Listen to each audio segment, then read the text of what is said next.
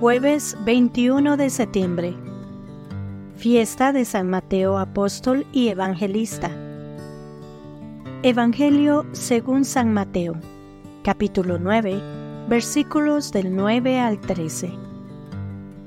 En aquel tiempo, Jesús vio a un hombre llamado Mateo sentado a su mesa de recaudador de impuestos, y le dijo, Sígueme. Él se levantó y lo siguió. Después, cuando estaba a la mesa en casa de Mateo, muchos publicanos y pecadores se sentaron también a comer con Jesús y sus discípulos. Viendo esto, los fariseos preguntaron a los discípulos, ¿por qué su maestro come con publicanos y pecadores? Jesús los oyó y les dijo, no son los sanos los que necesitan de médico, sino los enfermos. Vayan, pues, y aprendan lo que significa yo quiero misericordia y no sacrificios. Yo no he venido a llamar a los justos, sino a los pecadores. Palabra del Señor. Gloria a ti, Señor Jesús. Reflexión. La primera lectura, tomada de la carta a los Efesios capítulo 4 versículos del 1 al 7 y del 11 al 13, nos insta a vivir de una manera digna de nuestro llamado cristiano. Pablo nos recuerda que cada uno de nosotros ha sido dotado de diferentes dones para la edificación del cuerpo de Cristo. La unidad en la diversidad es un tema central, ya que todos somos llamados a ser un solo cuerpo y un solo espíritu. Estos versículos se entrelazan maravillosamente con la historia de Mateo, una figura poco probable que, no obstante, es incorporada y transformada en un instrumento vital para el reino de Dios. El Salmo 18, en sus versículos de 2 al 15, ensalza la majestuosidad divina al destacar cómo la naturaleza misma es un testimonio elocuente de la gloria de Dios. Este canto no solo enaltece la belleza de lo creado por el Altísimo, sino que además enfatiza la relación constante que Dios mantiene con todo lo que existe. En este contexto, se revela un diálogo incesante entre el Creador y cada ser sin prejuicios ni condiciones, que trasciende las circunstancias y la posición social de cada individuo. El Evangelio nos habla de San Mateo, apóstol y evangelista. Es el reconocido autor del primer Evangelio del Nuevo Testamento.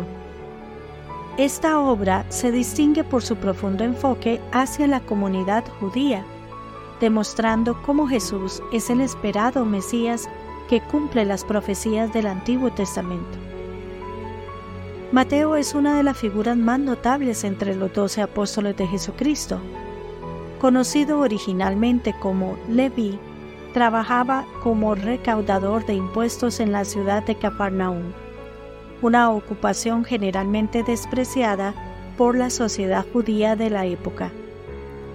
Su vida dio un giro radical cuando Jesús lo llamó para seguirlo Dejando atrás su oficio y su pasado, Mateo respondió al llamado sin reservas y se convirtió en uno de los más cercanos seguidores de Jesús. Después de su tiempo con Jesús, Mateo se dedicó a la evangelización, aunque los relatos varían en cuanto a las regiones que visitó para difundir las enseñanzas cristianas. Este discípulo en otro tiempo, recaudador de impuestos, dejó un legado duradero de transformación, compromiso y fidelidad a su misión, y es especialmente honrado en la liturgia católica cada 21 de septiembre. El relato del llamado de Mateo y la posterior cena en su casa es una cápsula del mensaje cristiano en su forma más pura. Jesús, al decir, misericordia quiero y no sacrificio, resalta el núcleo de su enseñanza. El reino de Dios está abierto a todos, especialmente a aquellos marginados y despreciados por la sociedad. Este mensaje rompedor cobra relevancia aún hoy, en un mundo donde las etiquetas y prejuicios aún persisten. Mateo, el excluido, se convierte no solo en un seguidor, sino en uno de los principales divulgadores de las enseñanzas de Jesús, redactando uno de los evangelios más influyentes. Su transformación pone de manifiesto el poder regenerador del amor y la inclusión divinos, una lección que sigue resonando en nuestras complejas realidades sociales y eclesiásticas.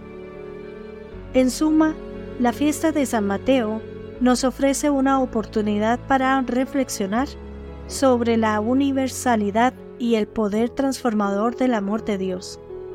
A través de las distintas lecturas se dibuja un paisaje teológico donde cada uno de nosotros, con nuestros dones únicos y nuestras múltiples imperfecciones, somos llamados a participar en la gran obra de la redención. En un tiempo como el nuestro, donde la exclusión y la división son moneda corriente, el testimonio de Mateo y la profundidad de estas escrituras nos retan a abrir nuestros corazones y mentes a vivir una fe auténtica que se refleje en acciones de amor y de inclusión. Mateo, transformado por la gracia divina, sirve como un poderoso testimonio que nos invita a examinar nuestras propias vidas y buscar nuestra propia redención. Que Dios les bendiga y les proteja.